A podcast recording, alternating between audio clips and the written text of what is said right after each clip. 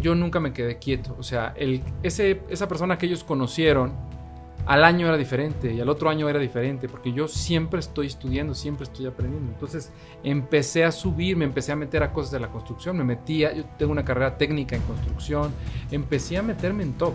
Como ahorita ya estoy muy metido en el tema digital, porque sé que viene, se nos va a venir encima, y la mayoría está pensando que no, eso no va a pasar, y todos están ahí tranquilos, y cuando se venga el trancazo, no van a estar preparados y van a quedar fuera del mercado. Entonces yo siempre he sido así. Mi nombre es Andrés Torres y tengo que advertirte algo, estás a punto de escuchar los casos de éxito de los gigantes de la construcción, líderes de esta industria que tenemos tres características en común. Número uno, muchísima hambre para acceder a más y a mejores proyectos. Número dos, los gigantes, nos juntamos con otros gigantes. Y número tres, una visión de ciudades de primer mundo en América Latina. Así que si no tienes una mentalidad lo suficientemente grande, este no es el canal para ti. Pero si tus sueños no tienen límites, te damos la bienvenida a la comunidad número uno de constructores hispanohablantes, los gigantes de la construcción.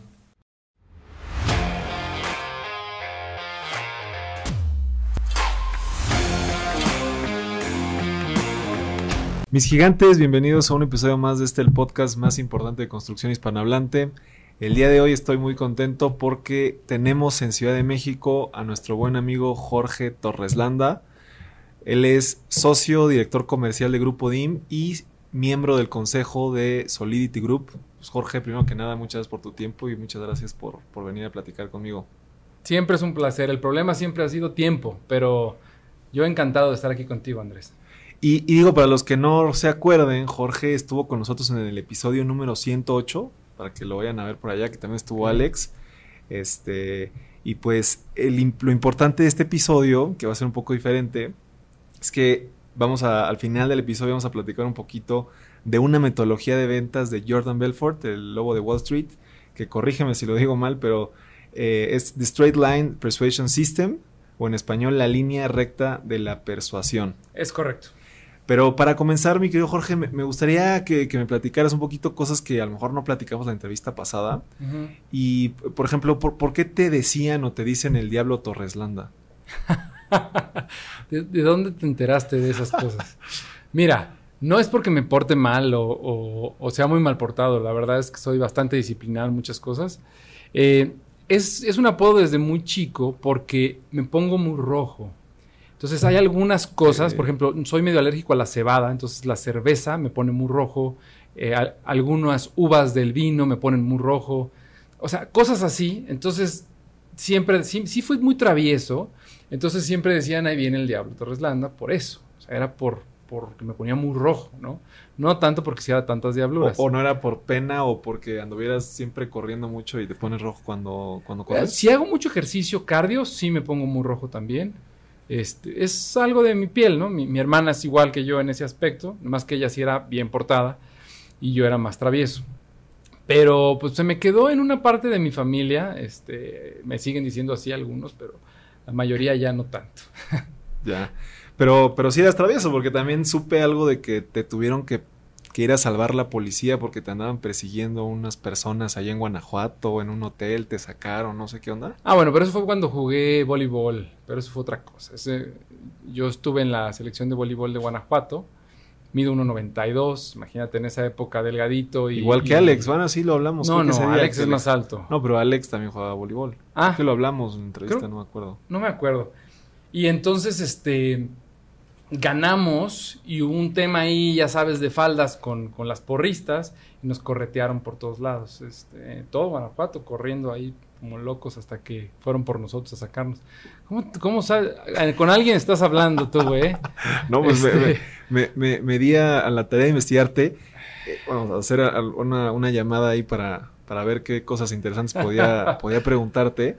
Ya. Pero la verdad es que quería yo andar un poquito más en este tema de, del Torreslanda, ¿no? Fíjate que yo, yo he sentido algo de presión familiar ¿Sí? eh, en el tema de, de, de, de, levantar el negocio, pues porque mi abuelo arrancó, mi abuelo fue gerente de maquinaria de ICA, mi, emprendió junto con mi padre y mi padre con sus hermanos pues levantaron la empresa, ¿no? Eh, entonces yo he sentido como, como, como esa presión, familia Torres, sin embargo, pues no es un apellido tan famoso como, como el Torres Landa. La realidad es que en Querétaro y en Guanajuato, pues es un apellido, un apellido fuerte, ¿no? ¿Qué, tú has sentido como presión por ese tema o no tanto? O, o como... Tiene sus pros y sus contras. Seguramente a ti te pasa igual. O sea, yo me siento muy orgulloso del apellido que tengo, pero tiene sus desventajas ya que es como el lugar en donde llega el güerito y le venden más caro todo, ¿no? Porque pues, él lo quiere pagar o lo puede pagar. Entonces, en algunas cosas te funciona y en otras no. Entonces, a ver, voy a ser un poquito más específico. Yo no tengo esa presión directa que tú probablemente tienes porque mi familia es demasiado grande y yo ninguno de los negocios que tengo o hecho viene de la línea de los negocios de mi familia. yo lo hice aparte. mis papás se separan, se divorciaron y entonces yo tuve que empezar a hacer mis cosas por mi lado. Que lo traigo en la sangre, que los bienes raíces son parte de nosotros, que, me abren muchas puertas. Pues, por supuesto que sí, sería una tontería pensar que no. Pero yo hay que recordar que vivía muy lejos de aquí. O sea, yo estuve en Europa y estuve en Cozumel, Cancún, en donde nadie sabe quién es el apellido o mi bisabuelo gobernador o este tipo de cosas. Nadie sabe nada de eso.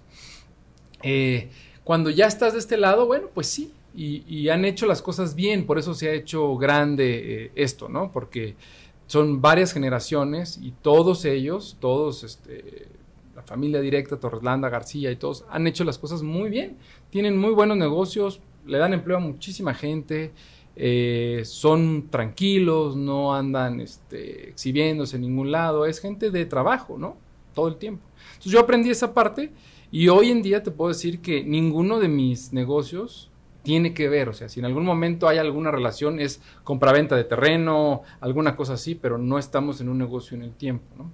Ya, ok, entonces Juan José Torreslanda, que fue gobernador por ahí de los sesentas o algo así. Caballo Blanco. Parece, Ah, le decían el caballo blanco. Sí. Eh, o sea, era tu bisabuelo. Yo vengo de la línea del hermano de él. El hermano del caballo blanco, eh, creo que es el hermano mayor, por eso el desfase. O sea, yo tengo tíos que me llevan 8 años y mis primos tienen 15. Entonces, mi familia es un poco más grande. Entonces, yo me llevo con los que son mis tíos como primos y con los chicos pues, me, dicen tío y soy su primo. porque vengo de esa otra familia. Ya. Y ellos eran muy cercanos. Son distintos. De un lado es, son Juanes, Juan José, Juan Francisco, Juan Antonio, Juan Arturo, Juanes. Y del otro lado son Ignacios, Jorge Ignacio, Gilberto Ignacio, Guillermo Ignacio, son Ignacios. Así se usaba en esas épocas, ¿no? Yo vengo de esa línea. De los Ignacios. Correcto. Pero yo ya no, yo soy Jorge Armando Torres Landa Arciniega. Es un tema. Ok, ok. ¿Por qué es un tema? Es un apellido muy largo, no cabe en, muchos lugares donde lo tienes que apuntar y que ahora te ponen cuadritos para poner cada letra, pues no cabe. Ya, ya, ya, ok, ok. Oye, y, bueno, los, los Torreslandas son muy famosos en Querétaro por el tema de ser terratenientes, ¿no? De hecho, creo que yo te platicaba que eh, mi padre invirtió en un proyecto en Juriquilla en el cual eh, un Torres Landa, no me acuerdo el nombre, que, falleció en, un vuelo de avión. Juan Ignacio en el helicóptero. Ándale, en helicóptero. Este, él era el dueño del terreno, eran socios, mi padre fue inversionista y pues de hecho ahí todavía tenemos algunos, algunos departamentos en renta. Este, pero se volvieron como muy famosos por el tema de tener tierra. ¿Dónde, nace eso? ¿Cómo, ¿Cómo fue? ¿O ¿Es desde este bisabuelo gobernador? ¿Es desde antes? ¿O cuál es la historia de los Torres Landa eh, en el tema de bienes raíces? Es desde antes, pero sí él lo potencializó muchísimo, pero esto era algo que ya, que ya hacían, o sea, ya era un tema de tierra, ¿no? Principalmente en Guanajuato. Lo que sí es que Querétaro, pues es algo que pasa después, ¿no? Y, y pues sí, en la realidad ellos supieron comprar mucha tierra con mucha visión en donde no había absolutamente nada y son muy buenos para aportarla a cosas que, que dan valor, como por ejemplo una universidad, este, un campo de golf o cosas así, entonces atraen mucha gente y alrededor se hacen, se hacen buenos proyectos. Mira, y todo esto que te estoy contando es de las mismas historias que yo sé de ellos, porque yo, todo eso pasó hace mucho tiempo, o sea, a mí ya no me toca todo eso, o sea, esas cosas pasaron hace mucho, mucho tiempo. Y, o sea, ¿llegaron a Querétaro por igual visión de este abuelo gobernador o fue alguien más? Sí, es que hay que recordar que en los 60 eh, la ciudad importante era León, no Querétaro. Es más, Celaya era más importante todavía. ¿Y cómo fue que llegó esa visión de Querétaro? ¿O no tienes idea de No fue el único, ¿eh? Mira, por ejemplo, los Nieto también son de Guanajuato y están en Querétaro. Y así muchas otras familias, Ruiz, que, creo que esos sí son más de Querétaro, pero al final venían de otro lado. O sea, fueron muchas familias que empezaron a irse a Querétaro a tratar, a desarrollarlo. Por supuesto, el centro de Querétaro, pues sí es revolucionario, ¿no? O sea, sí tiene mucho tiempo, pero no el desarrollo industrial y todo lo que pasó después. Eh, eso fue algo que se viene después de los años 70 y se desarrolló muy fuerte, al, grado de que hoy la ciudad de Querétaro o el Querétaro como estado, pues es de los más importantes en inversión a nivel nacional. Yo también te lo pregunto porque normalmente es importante saber también cómo hacia dónde se van a desarrollar las ciudades o cómo van a crecer para que puedas invertir, ¿no? O sea, imagino que eso fue importante y a lo mejor este conocimiento, como decías, desde dentro del gobierno, de, de hacia dónde iban a crecer México, sí. pues fue importante, ¿no? Ahorita eh, pues también es importante en tema de inversión, pues hacia dónde va la marcha urbana para que tú puedas eh, comprar un terreno más barato, ¿no? Que creo que en el episodio pasado nos decías que, que, ahorita está complicado el tema del precio de los terrenos en Querétaro, que está aumentando. Han subido muchísimos, pero hay que saberle, hay que, hay que saber subir a la gente a los negocios para que, para que todos ganen y entiendan que si no, nunca van a vender su, su terreno, ¿no? Mira, lo único que sí me gustaría dejarle claro a, a tu auditorio porque se puede prestar a, creer que esto es como muy fácil y que se gana mucho dinero muy rápido. Y tú que lo vives, esto es un tema de, crédito y financiamiento todo el tiempo. O sea, así como te empieza a ir bien por un lado, se te atora un proyecto y este, y este tiene que pagarlo del otro y así te vas. O sea, es una habilidad financiera muy fuerte tienes que estar súper, súper eh, al tiro en todo. Eh, compras, este, que no tengas robo hormiga, la obra, los asesores. O sea, es un trabajo bastante fuerte. No es tan sencillo de que, ay, pues como mi abuelo, mi papá lo hacía muy bien, pues ya estuvo. No es cierto. Las generaciones, la mayoría, no llegan a la tercera generación, la truenan. Esa es la presión que traes tú, que eres la tercera generación. Yo ya soy cuarta, entonces ya brinqué esa parte. tú ya no tienes bronca. Yo, ya la brinqué. Pero esa tercera generación cuesta mucho trabajo. Qué bueno que tienen a alguien tan enfocado como tú, porque muchas veces esa tercera generación, eh, datos del IPADE, eh, no, no míos, este, pues se malcrían, ¿no? O sea, no entienden el, el valor del trabajo como tal, creen que ya se lo ganaron y lo echan todo a perder, ¿no? Hay muchos conocidos, seguramente tuyos también así. Sí, sí, claro que es el reto. Y, obviamente, pues, tanto las generaciones cambian, pero también los modelos de negocio y las formas de hacer las cosas cambian mucho y hay que irse adaptando. Y a veces traer una forma de trabajo antigua, pues hacerla cambiar, que es lo que estoy haciendo yo, pues también cuesta y arrancarla y, entrar en vapor es, complicado. Pero me, me gustaría preguntarte, Jorge, o sea, ¿hay alguna anécdota? De, tu bisabuelo, de, tu abuelo o de alguien en, la familia Torreslanda en la que tú sepas que fue algo muy importante para el crecimiento de, la familia o del renombre de, los Torreslanda? La verdad es que no. Yo te puedo contar en, en mí, este, desde mi lado, cuáles fueron algunas de las cosas que dije, o sea, ¿qué onda? ¿De dónde? Porque yo no entendía muy bien esa importancia, porque igual me fui, ¿no? Por ejemplo, una vez en un cumpleaños en Cozumel, era mi cumpleaños, y ya ves que allá en el Frogs, Carlos and Charles y eso siempre hay un tipo con un micrófono diciendo cosas. Entonces, ese tipo, pues, era, pues, éramos 20 personas en el cumpleaños, ¿no? Este, íbamos a pagar la cuenta entre como 4 o 5, que éramos este, gerentes, directivos, nos iba bien ahí en el grupo Melía. Y eh, este tipo dijo, feliz cumpleaños, Jorge Torres Lama, no sé qué, gorritos, todas las cosas que hacen en ese tipo de lugares. Cuando pido la cuenta, me dice, no, es que su cuenta ya la pagaron. La pagó el señor que está por allá. Y era un señor como de 60 años, sentado en una, en una mesa, moreno así, este, medio trabadón, pero panzoncillo, o sea, ya grande, ¿no? Este, y yo dije, ¿y ese tipo quién es? O sea, ¿por qué pagó la cuenta, no? Entonces fui, por un lado a agradecer y por otro lado a tratar de investigar. Y me dijo que él había sido una de las personas que trabajó con el caballo blanco de seguridad. Y él, dijo, yo sé que todos los torreslandas son familiares, de una u otra manera. Es una familia muy grande, pero todos son familiares. Entonces yo, cada que puedo agradecerle a alguno que me encuentre, lo hago. Entonces eso, pues fíjate, eso pasó hace muchísimo tiempo y no se me olvida ese tipo de cosas. Después, él, él era un Dive Master eh, Instructor, o sea, él me enseñó a bucear en el tiempo, Horacio se llamaba ya falleció y nos hicimos amigos. pero fíjate, ¿dónde estamos? En Cozumel. Nada que ver. Y, hasta, llegó, hasta ya llegó la fama. Pero yo no, no entendía muy bien esa parte. Pero, ¿sabes? Pasa en muchos lados. A mí me pasa con Grupo DIM, con, con la familia Aguilar. O sea, el ingeniero Braulio Aguilar, de aquí de México, fue de los primeros valuadores que existieron aquí en, en México. Él, la verdad, ahorita ya no sé qué, qué edad tenga. Él es el presidente de la compañía. Y son sus hijos y yo los que somos socios. Él fundó todo eso y trae la vieja escuela de la que estabas hablando de cómo se va evolucionando. Y se requiere mucha, mucha humildad para que él dijera, señores, yo esto ya, o sea, ya no lo estoy entendiendo, ¿no? él sacaba la, regla y, y, su, ¿cómo se llama? Las hojas esas de cálculo para, para hacer las gráficas y todo eso. Decía, no, ya, yo, yo, yo creo que he contado alguna vez aquí en el podcast que, que mi tío me cuenta que mi abuelo le dijo, eh, ¿sabes qué? Yo fui pobre, si nos volvemos a ser pobres, no tengo problema, yo ya sé vivir así, toma la chequera, es tu problema en la empresa y hacer ese, esa estafeta o, ceder esa estafeta, pues es, es, algo, es algo complejo y que no todos tienen no. ni, De hecho, el libro que me mandaste por ahí, de que lo acabo de leer justamente, de El ego es el enemigo. El ego es el enemigo. Pues no todo el mundo tiene la suficiente capacidad para dejar al lado el ego y, ceder ese tipo de cosas. Correcto. La última pregunta, o, las últimas preguntas de, tu familia, mi querido Jorge, ¿por qué le, y esa me surgió ahorita, ¿por qué le decían el caballo blanco? Fue muy canoso desde muy joven y, eso se mantiene. O sea, tenemos cabello, pero muy canoso.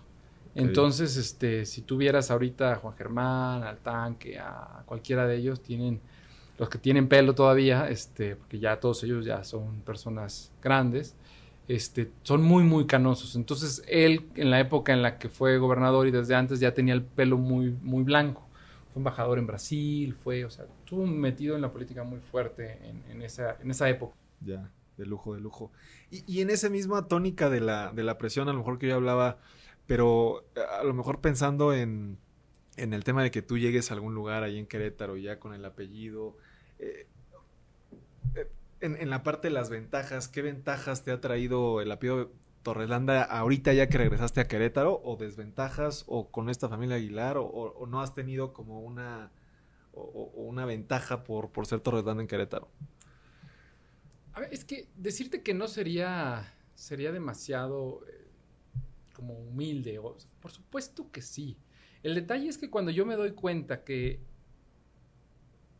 que me están ayudando o me abrieron las puertas por eso, trato de que les quede claro que no tiene nada que ver una cosa con la otra. Ahorita, por ejemplo, lo acabo me acaba de pasar.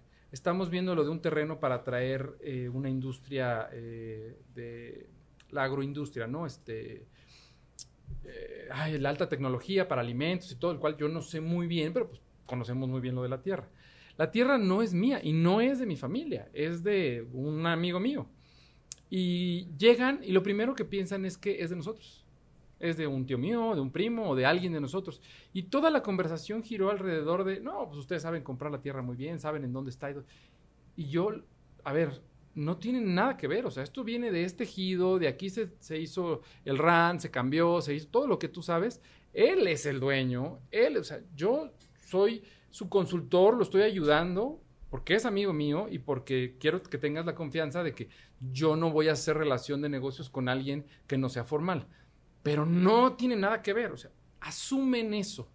Y sirve, sí, probablemente no hubieran ido a la cita si no supieran que iba a ir yo, pero ya una vez que está la cita, yo pongo las cosas muy claras. Porque no tiene nada que ver. O sea, realmente, eh, eh, no sé, es como si tú te agarras de algo que está haciendo tu primo. eso, es, eso es de él, ¿no? Claro.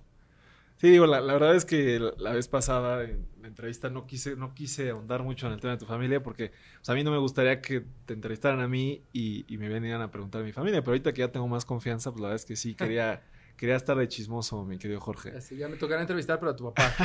ahorita lo vas a conocer. Este, y, bueno, ahorita que mencionabas también al, al, IPADE, Jorge, este, pues muchos grandes empresarios han estudiado ahí. ¿Por, ¿Por qué tú recomiendas estudiar en el IPADE? ¿De qué te ha servido y en el tema inmobiliario? ¿qué, van a pensar que les voy a cobrar este regalías a los del IPADE, porque sí los promociono mucho. Les mandamos la factura. Les mandamos la factura porque para mí fue una experiencia extraordinaria. Incluso este año me voy al MIT con ellos, a un diplomado allá. Eh, que ahora la tecnología viene con todo, entonces hay que ponerse las pilas. Entonces, mira, no es como cualquier maestría diplomado tradicional que conocemos. Esto es un, un lugar de negocios para hacer negocios con profesores que son empresarios. Entonces, solo eso cambia por completo todo. No es un académico. Yo, yo siempre eh, pongo el ejemplo de, porque a todo el mundo le gusta el fútbol, podemos enseñarle en tres años seguramente todo lo que tiene que ver con el fútbol a un chavo. Todo, técnicas, este, todo, todo, todo, un libro, un manual extraordinario. Y probablemente va a salir de ahí siendo un entrenador técnico o alguna cosa así.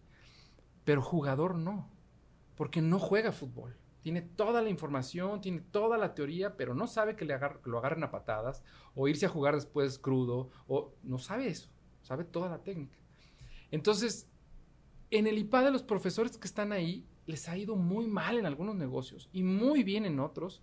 Entonces, esa interacción, cuando te ponen un caso para que lo debatan entre todos y él, con una formación académica, pero también empresarial, hace que se ponga muy interesante. Haces muy, yo, yo tengo amigos ahí que considero que serán mis amigos el resto de mi vida. Pues dicen que es lo mejor del IPADE, ¿no? Las relaciones, las amistades. Correcto. O sea, tú, tú el valor y más empieza importante. después, cuando ya terminas. Y, y, no son diplomados, son, les llaman programas porque están creados así, como un programa de un determinado entrenamiento. Hay un programa, por ejemplo, para este, que te recomiendo a ti en lo particular, que se llama este, Empresas Familiares y cómo pasar la estafeta. Entonces, todo lo que ves es cómo le han hecho todas esas grandes empresas para pasar la estafeta a una tercera generación. ¿Y cómo le vas a hacer tú para pasarla a la cuarta generación? Entonces, imagínate si eso no es importante. Claro.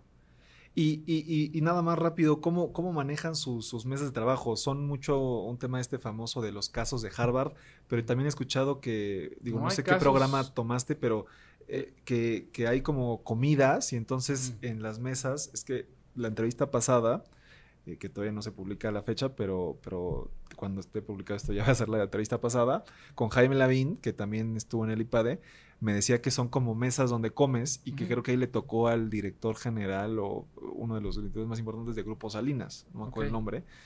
Y este y que entonces tienes como estas comidas y que aparte son los casos, es lo que yo medio entiendo. Si es así sí. o más o menos cuál es la estructura. Sí, es así, pero lo único que hay que diferenciar es el MEDEX, o sea, la maestría como tal es, es otra cosa, porque ahí sí es es como la escuela normal, o sea, es mucho tiempo, es una maestría. Tú no tomaste el MEDEX, perdón. Yo no tomé el MEDEX, ah, yo tú. tomé el AD2. AD2, AD2. El okay. AD2 es exclusivo para dueños, o sea, socios, dueños o directores generales. No para gerentes o directores comerciales o directores, no. Directores generales o socios, punto. Y ya. tienes que demostrar 10 años de experiencia en tu rubro. Si no, no te toca ese, te toca otro que se llama AD, que es alta dirección, y hay, y hay otro que ahorita no recuerdo. Entonces, son como esas. Y ese AD2 sí son las comidas en ese y los AD2, casos. que es el que ha de haber tomado este Jaime. Jaime. Eh, claro, pues estás con gente que está teniendo los mismos problemas que tú, probablemente en otro, en otro segmento o en otro giro, pero, pero los mismos problemas que tú. Entonces es muy interesante. Y lo que sucede es que llegas a comer el jueves. Es, así empieza. Llegas a comer el jueves. Son equipos de trabajo. Comes en un lugar y empiezas a debatir los casos que vas a ver con el profesor más adelante. O sea, ese mismo día en la tarde y mañana. Entonces, la plática no es y cómo estás y cómo te fue y qué hiciste ayer, y, sino ya, ya te metes de lleno al caso para entender con los que estás en la mesa, que normalmente son como 10 no más, eh, y cuando llegas con el profesor, pues ya traes este carne, ¿no? Para debatir. ¿Y cómo te califican? ¿Por, ¿Por los casos o cómo lo, lo resuelves? Lo peor que escritos? puedes hacer es tomarlo y no leer los casos. Porque llegas a la, a la sesión que le llaman sesión plenaria y te sientes un idiota. Todo el mundo está debatiendo, todo el mundo está diciendo cosas y tú no sabes de qué están hablando. Y se nota luego, luego el que mejor ni voltea ni nada. Y, y sin embargo, el que lo trae claro y además le tocó, ¿no? O sea, digamos que fuera un caso de materiales, obras y cosas así, una demanda de, de un trabajador, pues que traes fresco, ¿no? Llegas y, pues te metes ¿Te de tocó lleno. algún caso inmobiliario? Sí, claro, varios. Hay, hay, hay, muy ¿Es súper confidencial o algo que puedas platicar? Pues lo que pasa es que no podríamos llegar a nada. O sea, ahorita te diría, bueno, pues hemos visto casos de, de, de ejidos y, y fracasos inmobiliarios. Pues El chiste es entender Eh, las- el, las el pro- especificaciones. el proceso de leerlo primero, luego debatirlo con tus amigos en la mesa, luego que el profesor, lo que tú creías que era, te cambia todo, ¿no? O sea, porque te empieza a decir, oye, ¿y esto? ¿Y esto otro? Y ya se preguntaron esto, y empieza a cambiar todo, y luego al final el debate. Entonces, ¿cómo te califican? Lo primero es la asistencia. O sea, hay gente que lo paga y no va. Ese nunca se titula. Punto. Lo segundo es el tema de la participación. Los profesores no están ahí para enseñarte nada. Te lo dicen constantemente. Yo no te voy a enseñar nada, porque tú eres el director general de tu empresa. Yo te voy a poner los casos enfrente de empresas como la tuya o 10 veces más grandes para que los debatamos entre todos y yo lo que voy a hacer es como un maestro de ceremonias, como un maestro de orquesta. Yo solamente voy a coordinar para que esto no se pueda salir de control, ¿no? Nada más. Entonces, por eso se pone muy bueno. Pues ya me lo antojaste más, mi querido Sí, Jorge. es muy interesante. Este podcast es patrocinado por DIMSA, una empresa constructora constituida hace 31 años y muy orgullosamente hemos ejecutado más de 200 proyectos exitosos. Como contratistas generales de obra nosotros ejecutamos proyectos de edificación en el sector público y privado, con amplia experiencia en aeropuertos, hospitales y escuelas. Contamos con una planta habilitada de estructura metálica especialidad heredada por mi abuelo Arturo Torres, que no hacía nada que no fuera de acero. Gracias al esfuerzo de todos nuestros colaboradores hemos tenido presencia en 29 estados de la República Mexicana y hoy tenemos planes de expandirnos a nivel internacional. Si quieres conocer más sobre DIMSA, visita nuestra página web www.dimsa-medioingeniería.com y para contactarnos te dejo mi correo andrestorres.dimsa-medioingeniería.com Oye, y pinche Querétaro, te amo. ¿De dónde nació esta iniciativa para cuidar el agua? A raíz de lo que pasó en Monterrey el año pasado, a mediados del año pasado, ¿te acuerdas? Que Sí, se atoraron claro. muy feo con el tema del agua. Tengo yo amigos allá que, que me dijeron, no lo puedo creer, o sea, esto no puede ser. ¿Cómo es posible que nosotros, con un gobierno como el que tienen, con unas estructuras, con unos empresarios, no nos hayamos dado cuenta? O sea, o, nos hicimos tontos, o qué pasó, o sea, ¿cómo es posible que nos hayamos quedado sin agua en lugares como San Pedro, en, colonias este, que tienen eh, aljibers para una semana y se quedaban sin agua? Creo que cuando platicamos con unas por teléfono, que hablábamos inclusive de Querétaro específicamente y de Ciudad de México, comentábamos que el problema muchas veces es que cuando no tienes, cuando no te sensibilizas con lo que puede significar no bañarte, porque todos los días que abres la, la- la regadera tienes agua, pues es un problema que a lo mejor no te, no te importa y no te preocupa. claro. Pero no es hasta que le pasó a ellos que abrían la regadera, ¿sabes qué? Pues no hay agua tales días, Sí. que, que empiezas a sentir lo que significa eso, ¿no? Literal. Por eso el movimiento no es no, nada político, no estamos tratando de recabar dinero, no estamos, es nada más hacer conciencia, con datos duros y que cada quien desde su trinchera este, tome algún tipo de acción ¿no? al respecto. Son diferentes fases, ¿no? Primero la de concientización, en donde se subieron eh, pues mucha gente a hablar del tema, luego se hicieron algunas propuestas y luego pues se costean ese tipo de propuestas para que cada quien lo haga. Por ejemplo, te puedo contar ahorita de una que va muy avanzada, este, este él fue un ex director de Infonavit y trae un, un aparato que conectas hacia la regadera y que abres la llave de agua caliente y no sale, la recircula. Por si tú lo que quieres es porque se tarda luego en salir el agua caliente, Sí, sí, sí. abrirla esos dos minutos o tres minutos, pero tres minutos tirándose el agua, está cañón. Y hay gente que no le gusta tener cubetas y cosas por el estilo. Pues esto lo recircula, eso es todo lo que hace. Que el agua no caiga al drenaje, lo recircula, lo recircula, para cuando ya le aprietas, ya sale el agua caliente cuando estás adentro. Pero es un regadera. aditamento de la Es un regadera. aditamento que se le pone, se, se- se puede instalar hasta por dentro, o si ya no hiciste la instalación bien, se puede poner por fuera. Entonces, cosas así de simples. No, pues mira, se, Está se- se me hace que es un, un- un gran producto. Eh, eh, lo- ¿Ya lo está comercializando o apenas está en...? Ya, ya, ya está en eso, este, lo están terminando de armar y cuando esté todo listo, por supuesto te contacto. Este, eh, son de las pequeñas cosas que hay que hacer, pero mira, a mí los datos son los que me impresionan. O sea, cuando nosotros vimos que solamente de la casa habitación, si por determinadas cosas ahorraras aproximadamente un 10% de lo que hoy consumes, 10% de lo que hoy consumes, no, es, no está tan difícil Sí. en Querétaro podríamos tener agua extra cuatro años más. sin ninguna infraestructura adicional, ni un nuevo acuaférico, ni nada. Ni la inversión de la presa, ni nada. Solamente un 10%, y no estamos hablando de la industria, no estamos hablando de los que más consumen agua, que son pues, la gente que está en el campo, eh, la siembra y esas cosas, ahí se consume mucha agua. Eh, entonces imagínate nada más, o sea, claro que podríamos revertirlo, pero tendríamos que ponernos las pilas todos. Y es bastante difícil, empezando eh, con el ejemplo desde los constructores, ¿no? Sí, hablando de construcción con el agua, pues eh, se sabe que a, veces la infraestructura, se desperdicia mucha agua en la infraestructura hidráulica, ¿no? Por goteras, etcétera.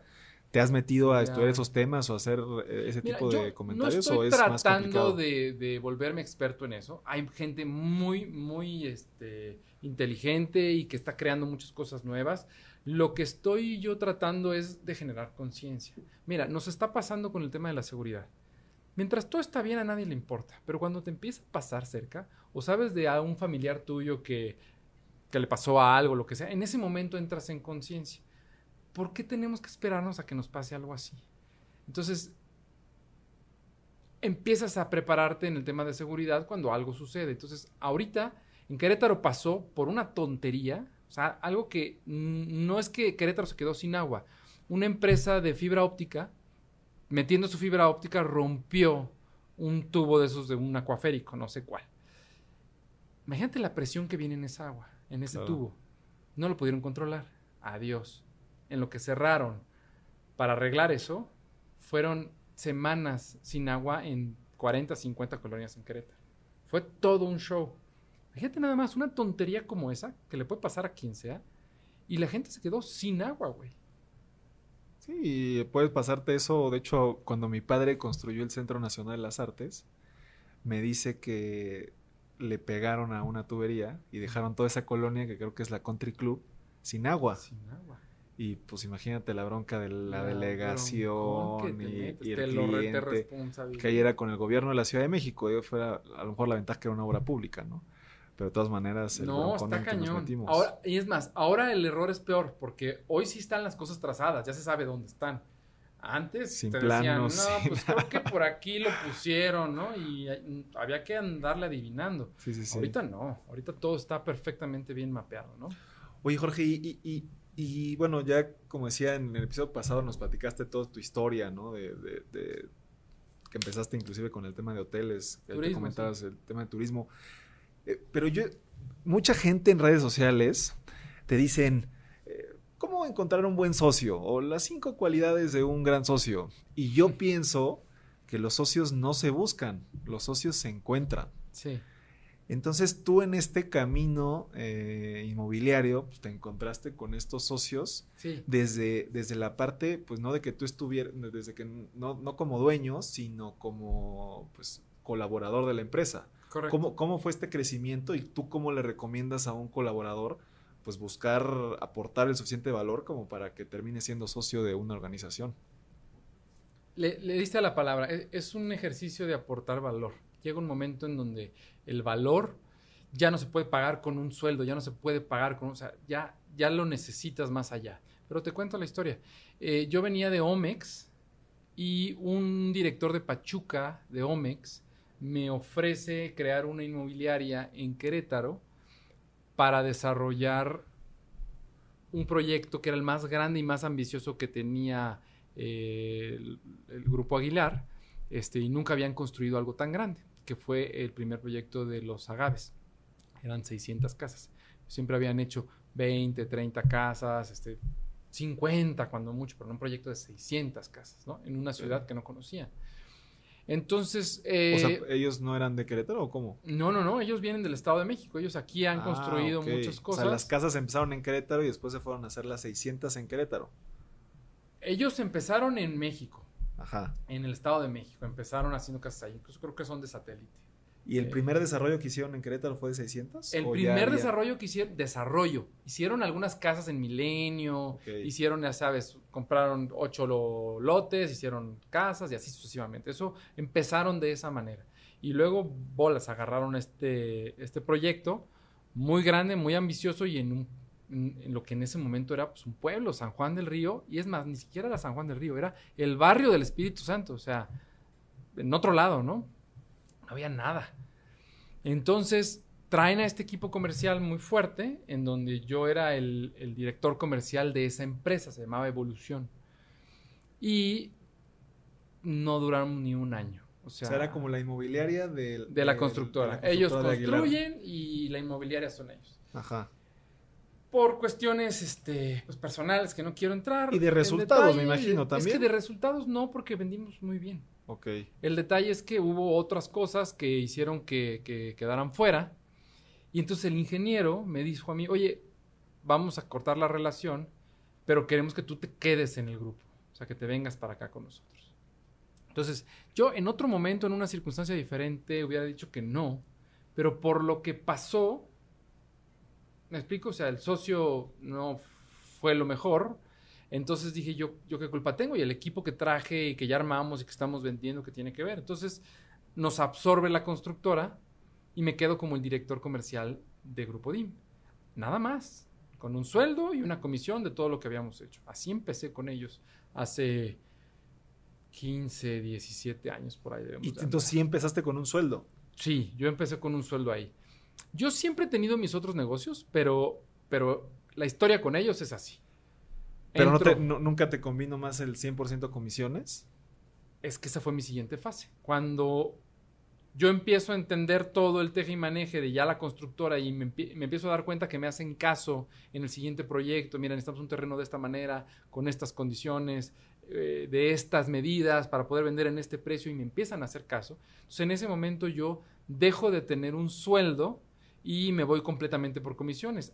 Hacemos la primera como asociación en donde yo tenía beneficios de las utilidades y de las comisiones, pero no estaba yo en el acta constitutiva. Yo ya fungía como si estuviera como socio, pero no era real, ¿no? Ok. Y ahí me fue muy bien, empecé a, crecer mucho, pero además, lo que ya te había platicado en la otra ocasión, mi equipo venía conmigo desde León, parte de ese equipo. Entonces, y Álvaro, mi brazo derecho, viene conmigo desde Cozumel, tiene 18 años, 19 años conmigo trabajando. Entonces tengo un equipo muy fuerte que ya no me necesitan realmente. O sea, ¿crees que los Aguilar el valor más importante que vieron en ti fue el equipo que tenías detrás y la forma en la que lo estructuraste? ¿O era un tema know-how tuyo de otra cosa? ¿O no? ¿Cuál, ¿Cuál fue el valor más importante que tú crees que le apostaste a la compañía? Me gustaría preguntárselo, pero yo, en mi opinión, yo creo que fueron varios. El primero ese, que yo no era yo, era yo y un equipo. Un equipo que trabajaba bien y que teníamos cohesión entre nosotros, que engranábamos perfecto y que cada quien sabía hacer lo que tenía que hacer. Eso vale mucho, tú lo sabes.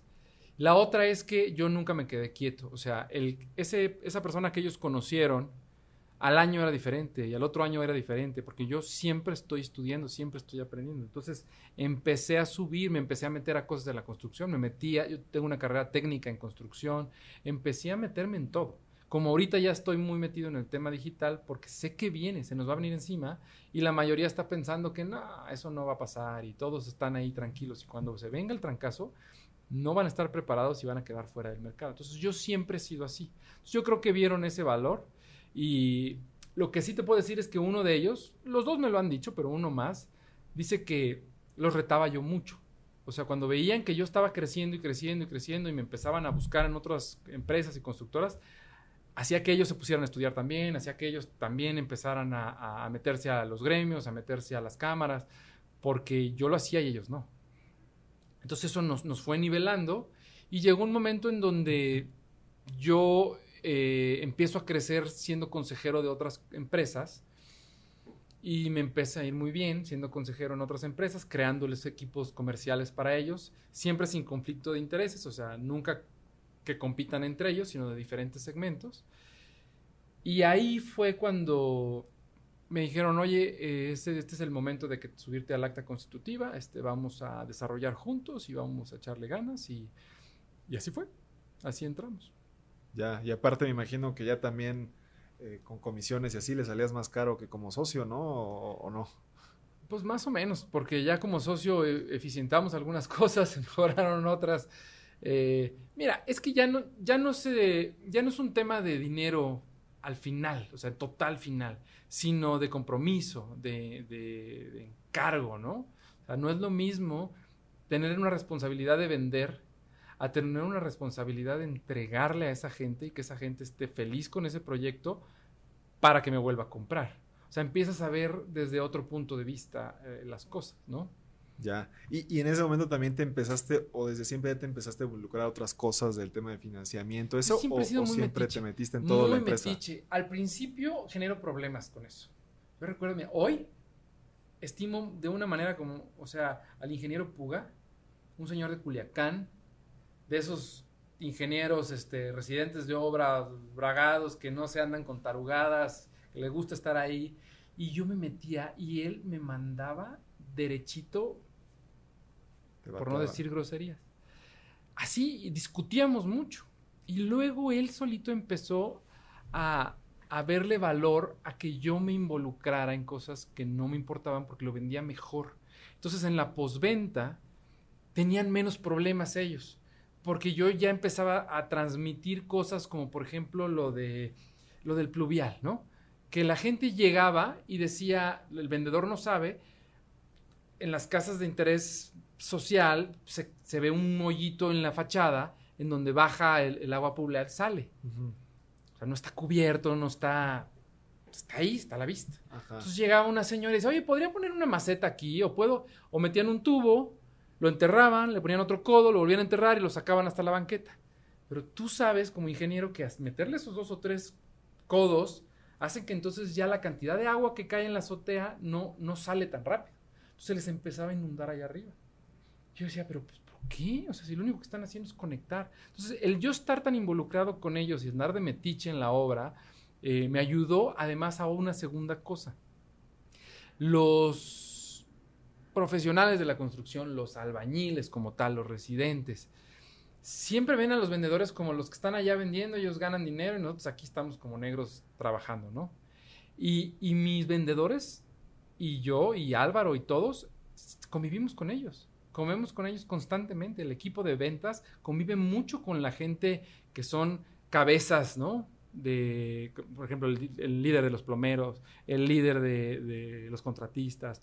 Tenemos mucha convivencia con ellos. Entonces, hasta cuidan, ¿no? No se sienten solos cuando están en la oficina solitos ahí, ven que está la gente de la obra, porque se saben el nombre de todos. El nombre de pila pues sí, me imagino que se siente como pues, un equipo, ¿no? Es lo que, lo que entiendan, que no es el área comercial y es el área de operación. A mí me pasa de repente, no, pues esos son los de compras y estos son los de precios y estos son los de obra, ¿no? Entonces, no, pues es que somos todos acá, ¿no? Somos todos, pero no se conocen. Y eso, el, de, el yo eh, haberme involucrado tanto y poner el ejemplo y decirles, a ver, vengan conmigo, vamos a preguntar, ¿tienes una duda de esto que te dijo un cliente? Sí, no la sé. Pero aquí está el ingeniero, vente, vamos. Y ahí nos íbamos a meter con el ingeniero a molestarlo, pero nos lo explicaba y lo entendíamos perfecto y lo, y lo sabíamos mejorar. Qué interesante, qué interesante, Jorge. Pues qué bueno que, qué bueno que de esta parte comercial pues te has metido inclusive como técnico en construcción. Creo y luego me metí a finanzas y luego me metí al tema legal porque tú sabes que este negocio pues, son esas tres cosas, no es un negocio completamente financiero, todos estamos vendiendo, pero también es muy legal, todos los permisos, todas las cosas que tienen que ver ahí. Y la otra es pues los créditos, ¿no? O sea, el financiamiento, sea gente que está eh, apostando en ti y te dio su dinero para darle un rendimiento o un banco. Y, ahorita que, me dices que, siempre estás en constante aprendizaje, Jorge, me platicabas que, tienes este sistema que elaboró el lobo de, Wall Street, Jordan Belfort, que se llama el sistema de persuasión en línea recta o la línea, recta, de la, persuasión, que siempre lo digo al revés. Sí, sí. Eh, ¿en, qué, ¿En qué consiste este sistema y cómo lo has tú aplicado en la industria inmobiliaria? Bien, lo, para mí lo importante o, lo, padre que logró hacer Jordan es meter de una manera psicológica un proceso de venta tradicional, que hay muchas metodologías que no son malas, simplemente aquí las utiliza para que tú que eres la persona que está buscando persuadir para que tome una decisión la otra persona, no te pierdas mentalmente. Eso es lo más importante que logra. Entonces, eh, marca una línea de una venta perfecta, en donde si, eh, hablando solamente del tema inmobiliario, si el cliente le encanta tu producto, tú tienes exactamente lo que él está buscando, le cumple con todas las condiciones, eso sería una línea perfecta, ¿no? E incluso sería muy rápido. Rápido lo prospectaste y rápido lo cerraste. Es una línea recta. Pero eso en la realidad no pasa. Pasa muy pocas veces. Yo sí he tenido la, la suerte de que llegue alguien que llega a comprarme y casi casi no necesitó que hiciéramos nada. Eso es extraño. Pero lo importante de esto es entender el mapa. En ese mapa mental de la línea recta, ya tropicalizado un poco a lo que yo hago en los bienes raíces, lo dividí en cuatro fases, que la primera fase de la línea recta, que son de la línea recta de la persuasión, que son preguntas de confianza, preguntas en donde estamos hablando del quién. ¿Quién soy yo como compañía? ¿Quién soy yo como persona? O sea, ¿con quién estás tratando? Y cuando tú haces eso, entonces él se abre para explicarte quién es él y qué es lo que está queriendo hacer. Si no entras en ese nivel de confianza, que es rápido, casi casi que desde que lo saludas y todo, que tiene determinadas estrategias que no me voy a meter, pero cuando ya logras esa confianza, entonces puedes pasar al tema del producto, que sería el qué. Un servicio, un producto. Los inmobiliarios deben de entender, los desarrolladores vendemos un producto, pero el inmobiliario, el asesor, vende un servicio. Entonces el qué debe de quedar súper claro y ahí es en donde tú das una explicación. No es bueno entrar en la explicación si no has dejado muy claro el quién, o sea, quiénes somos nosotros y por qué estamos aquí sentados. Entonces, brincas al qué, que es la presentación del producto.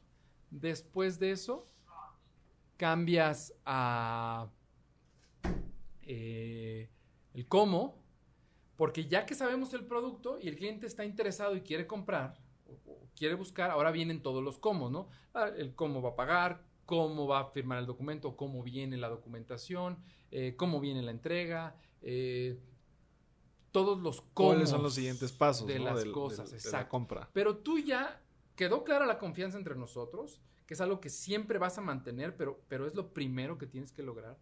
Después el producto quedó claro. Ahí están, son todas las preguntas de necesidad. A ver, ¿realmente lo que yo tengo es lo que tú estás buscando? Sí, digamos que llegaste a ese punto. Puede ser no. Y entonces regresas otra vez y si tienes otros productos, pues tratas de colocarlo para allá. Después de eso vienes a todos los cómo.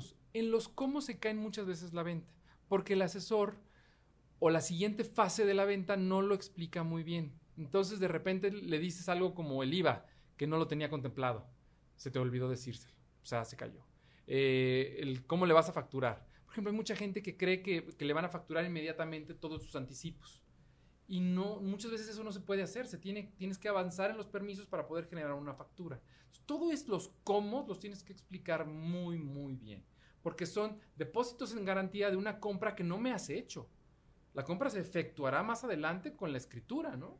Es una promesa de compra. Entonces, ¿cómo te va a facturar ahorita algo que no me has comprado? O sea, son anticipos. Entonces, ahí entran todos los cómo. Después de los cómo entran los cuándos ahora sí, entregas, cuánto tiempo tienes para que yo te aplique esa promoción, todos los que tienen que ver con los tiempos, cuándo firmamos, cuánto me puedo tardar, qué pasa si no te entrego, cuánto me puedo tardar adicional, o sea, tengo un beneficio yo de tres meses adicionales que me permite la ley o no, si tú te retrasas en algún pago, cuántos días tienes sin intereses o sin una penalización, después de eso cuántos días tienes en donde de resino o no. O sea, todos los tiempos deben de quedar muy, muy claros. Todo esto no cierra la venta. Todo esto genera mucha confianza en la línea de la persuasión para que el cliente compre. La gran estrategia de Jordan es que no te pone del otro lado. O sea, ponte del otro lado para que tú compres, no para que tú estés en, la, en, el empuje de venderle las cosas. Porque él se sentó contigo, él quiere comprar. Entonces, ponte a resolverle los temas. Esa línea la explica muy bien cuando lo pone en el tema del gimnasio, por ejemplo, ¿no? Que en el gimnasio, pues podríamos hablar horas de los beneficios que tiene que vayas al gimnasio, que te levantes también 5 de la mañana a correr y todo, ¿no? Sí, claro. Podríamos hablar mucho tiempo con respecto a eso, de lo que es comer bien, de lo que es todo. Pero la mayoría de la gente no lo hace y no significa que no sepan que es bueno, no lo hacen, punto. Hasta que llega alguien, un libro, un papá, un amigo, un, socio, alguien que te impulsa. Esa persona generó liderazgo en ti, generó persuasión, generó influencia y sucede. Esa influencia se explica con una línea recta, con quién te lo está dando, confías en él, te explicó qué es lo que van a hacer, te explicó cómo lo van a hacer, qué tiempos van a hacer y entonces tomaste la decisión de hacerlo. La información no es suficiente. Sí, yo creo que eh, en el tema de ventas sí me gusta eh, el tema de las metodologías. Como alguna vez, eh, de hecho en el episodio pasado que lo escuché, decías que no te gustan las recetas secretas, ¿no? Sin embargo, creo que en el tema de ventas sí es importante y lo importante de este tipo de metodologías es mapear en tu cabeza, ordenar en tu cabeza qué es lo que tienes que ir diciendo para que nadie se te olvide y pues si la venta sea, fuese perfecta, pues se, cierre lo más pronto posible, ¿no? Entonces, sí entiendo, sí entiendo de mucho valor el, hecho de que un vendedor esté pensando, pues, quién, quién soy, quién es la persona con la que está enfrente, qué quiero yo y también qué quiere la persona que está enfrente, ¿no? Porque creo que inclusive eh, pues a veces a lo mejor el producto que tú tienes no le puede servir y, y en esa parte, pues, ¿para qué te sigues al, a los siguientes pasos, ¿no? Y bueno, en el, en el cómo, que tú dices no se te vaya a quedar nada, y cuándo, ¿no? Que, que lo más importante es una venta que yo he escuchado es este tener futuros claros, ¿no? Sí. O sea, ¿qué sigue tanto para él como para ti para que yo no te esté molestando y me vuelva el vendedor que estoy persiguiendo, ni tú te vuelvas el comprador que me está evadiendo todo el tiempo, ¿no? Entonces, si tú ya acordamos que hablamos en una semana o que en una semana me mandas tal información, pues esa es la fecha y ese es el cuándo y tener esos futuros claros, ¿no? Y durante este proceso, eh, también un tema que al menos a mí me ha funcionado es pues dejar hablar al, prospecto, ¿no? O sea, el, 70% del tiempo tiene que hablar el prospecto y el 30% debería de hablar el vendedor. No sé qué opinas tú de esa... Hay frases, la verdad no sé quién la dijo, pero se me hace muy cierta, que por eso tenemos dos orejas y solo una boca, ¿no? Deberíamos escuchar más, el doble. Eh, sí, pero ese es el tema de gente mm, eh, como tú en el tema de que son de procesos, ¿me explico? El tema de, como los ingenieros. O sea, tú eres más emocional, te consideras más vendedor emocional. Entonces, cuando aprendes a mezclar los procesos con el shit happens, entonces eh, te vuelves muy poderoso en ese aspecto. Porque estás preparado para el peor escenario y no te afecta de manera directa. Tú sabes que ahí viene tu mapa mental, los procesos están perfectos, pero una persona que es muy cerrada en los procesos, cuando se sale del proceso, se acabó, ya no sabe qué hacer. Sí, claro. Se cae. Entonces, la ventaja de, un, de una línea como esta, les recomiendo que lean, que lean el libro, no el de Lobo de Wall Street, que esa es la historia de él, sino el de, eh, te lo mandé, se llama The Way of the Wolf en español no estoy seguro si está traducido igual, pero, pero en ese habla de su técnica, de una manera resumida, pero, pero interesante, en donde es como lo que decía Bruce Lee. O sea, yo sé tirar patadas, golpes, defenderme, sé box, sé aikido, sé jiu-jitsu, sé todo. No sé contra quién me voy a enfrentar. ¿Este tipo me va a morder o va a boxear? Eh, no, no, no sé, pero yo las metodologías ya las tengo claras. Ahorita estoy en, en mi investigación para entender cómo lo voy a enfrentar. Entonces es lo mismo. Cuando estás bien entrenado y tienes metodologías y procesos, no importa contra qué te vayas a enfrentar, vas a estar preparado. Y si no estás preparado, es lo mejor que te pudo haber pasado porque significa que eso te faltó. Entonces ya tienes algo nuevo que estudiar. En eso no estabas preparado. Se cayó la venta, no importa. Es muy difícil. Llega un momento, por ejemplo, para mí, de decir, ¿y ahora qué? Ahorita lo tengo muy claro con el tema tecnológico, pero hace un año, año y medio, no sabía por dónde irme, si, si meterme a otras cosas de derecho u otras cosas. Ahorita me queda claro que lo que viene es el tema de la tecnología. Entonces, cuando sabes qué te falta, rápido lo puedes resolver. Me gusta, me gusta. Pues espero que, a la gente que nos escucha le funcione esta técnica. Y ahora te quedas tecnología ya para cerrar, mi querido Jorge. Siempre nos este, alargamos. Siempre nos alargamos. Eh, ¿qué, sigue? Me acuerdo que la vez pasada me, hablabas este, de, que estabas metido esperando temas de hospitales, si no me recuerdo, y querías hacer cosas en Riviera Maya, pero ahorita no sé, ahorita de la tecnología, ¿qué, qué, qué estás visualizando? ¿Qué sigue para el futuro? Bueno, sí, son dos preguntas distintas. Eh, Solidity Group está metido ya en el tema de los hospitales, en el tema médico. Están desarrollando un proyecto que se llama eh, San Andrews, que tiene es hospital, es una escuela médica en donde está subida la Universidad de Anáhuac, eh, tiene un tema oncológico, geriátrico, o sea, es un proyecto padrísimo afuera de la espiga, en el, en el bulevar este Fray Junipo de Serra. Eh, y creo que el contrato con ellos es para tratar de abrir ocho hospitales, ¿no? Entonces es algo interesante. Lo de Cancún es, tenemos ahí, estamos construyendo un Holiday Inn, con una plaza comercial y unos departamentos que son residencias del mismo Holiday Inn, pero son residencias independientes donde ahí el cliente invierte. O sea, ese plan de Riviera Maya y hospitales sigue. Todo sigue. O sea, el año pasado era sí, este... Estábamos cerrando. ahorita ya se está ejecutando. Ahorita ya se está ejecutando. Hay Y- obra, hay todo. Y ese plan seguirá por otros cinco años, me imagino, o más. Puede que más, sí. Ok. No, esperemos el de Cancún, no, el de Cancún se termine rápido ya, pero, pero el de los hospitales pues, son ocho hospitales, ¿no? Ya. Y, y entonces, ¿qué para el futuro o futuro cercano, lo que viene, la tecnología que me has dicho que Eh, sí, ese es otro tema porque eso es, es algo de, de disrupción, o sea, es, es algo que viene a cambiar como lo que pasó con los coches, ¿no? O sea, antes había lotes y lotes por todos lados de autos y no sé qué. Hoy están sufriendo muchísimo porque Kavak agarró todo y, y la competencia de Kavak agarró el resto. Entonces, y los chips de los coches nuevos, pues no hay. Yo el otro día fui a Ford y me dijeron, ah, pues en tres meses te entrego tu coche y así sucesivamente. Entonces, se hizo una disrupción muy fuerte. Viene al mundo inmobiliario, pero no lo estamos entendiendo muy bien. Eh, la gente que está en el corretaje, en los asesores como tal, de inmobiliarias tradicionales, está minimizando el hecho porque dice, pues yo tengo mis clientes de toda la vida, ellos siempre me compran a mí, eh, es la referencia directa que yo tengo con ellos, este, y pues confían en mí. Pero la disrupción viene muy fuerte porque ahora el desarrollador con todas estas tecnologías va a poder vender o prospectar de manera directa. Va a generar todos esos filtros en una gran plataforma, un gran CRM que va a aprender solo.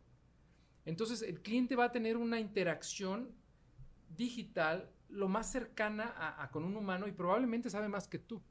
Hoy esas tecnologías pueden hacer el examen de- del board de Estados Unidos de leyes y lo pasan. Sí, sí, escuchamos. Entonces, ese tipo de cosas ya cambió todo. ¿Qué va a pasar en el futuro? O esa es mi opinión. Estos desarrollos van a empezar a contratar asesores que no van a pasar de cuatro o cinco, que son ingenieros, arquitectos, licenciados, son gente muy profesional y no se van a dar abasto de la cantidad de leads que van a estar recibiendo. Todo se va a basar en el, en el producto. Y como ya no vas a gastar tanto en esas comisiones que andan pidiendo de 12% de comisión, 13, 15, hay unos locos en Riviera Maya que están pidiendo 14% de comisión. ¿Cómo Pues, crees? ¿Cómo crees? ¿En ¿Por qué momento qué? se volvieron mis socios, no? ¿Por qué están pidiendo Pues eso? así, que ¿Y se lo están pagando? Y hay gente que se lo está pagando. Entonces, este... O sea, ¿cuál es el margen de esos proyectos? ¿De qué estamos hablando? Claro. Entonces, este, es más, hasta 6%, 7%, te pega muy fuerte. Pues sí, te no pega muy fuerte. Entonces, eso va a cambiar muchísimo. Ahora vas a tener gente muy profesional, tipo los de seguros, de nivel muy alto, en donde ellos son los que se van a encargar de todo eso. Entonces, la mala noticia es que esto parecía que venía en 10 años, 15 años. Esto nos va a pasar en- de aquí al 2025. O sea, esto va a cambiar muchísimo O sea, que los asesores que los asesores que no se pongan las pilas y empiecen a estudiar y aprender algo que dé valor adicional a enseñar la propiedad, que empiecen a buscar trabajo de otra cosa, porque de eso no van a tener. O sea, ya no van a ser necesarios. Sin embargo, una persona financiera, a la hora de vamos a revisar el contrato, el cliente va a querer sentarse con alguien, ¿no? A- a- vamos a firmar, que sepa de leyes, que sepa de construcción, que sepa de arquitectura, que sepa de finanzas, va a querer hablar con él.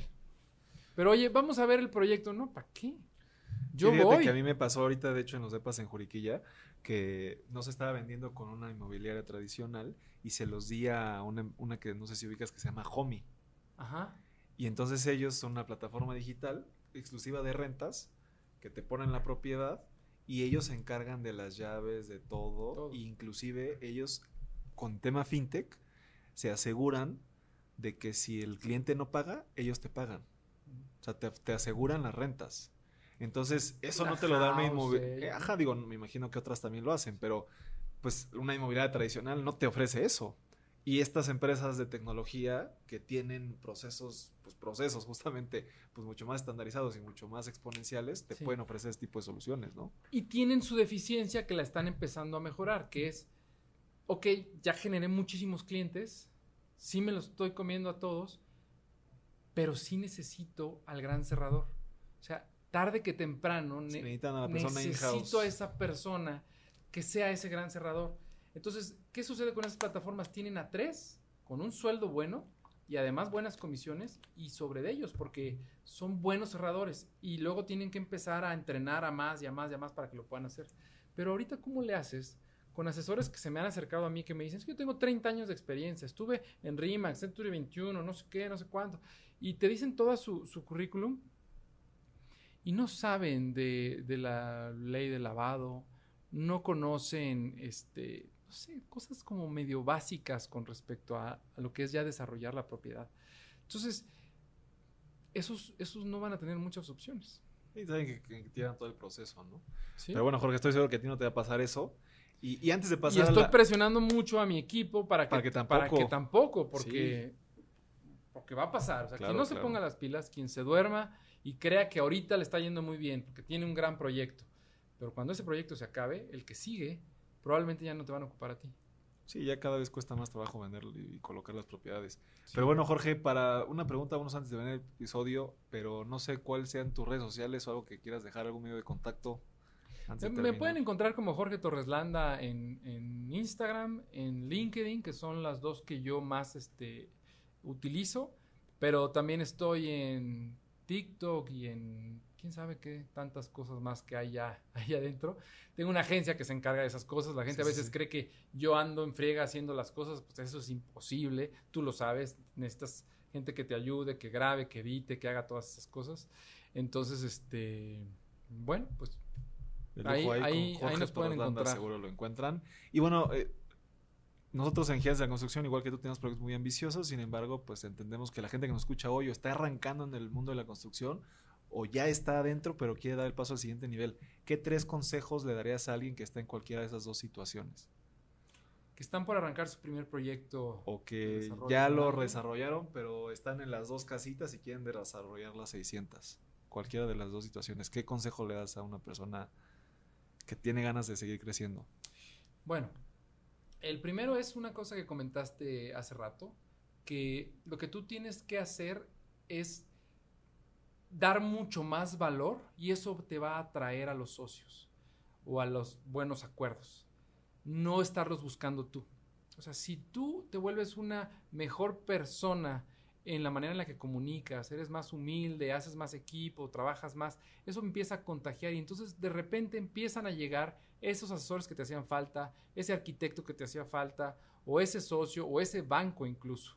Entonces es un trabajo interno, nunca, nunca le estén echando la culpa al entorno, al gobierno, por más de que tengamos el gobierno que tengamos, nunca es culpa de ellos, siempre hay alguien que le está yendo bien. ¿Por qué le está yendo bien? Porque está trabajando en él. Entonces ese sería mi primer gran consejo, que no crean que, que ya están, ¿no? Y que ya lo saben y que ya les dijeron. Siempre estén aprendiendo y, generándole valor al círculo cercano. La segunda es que uno se va a equivocar.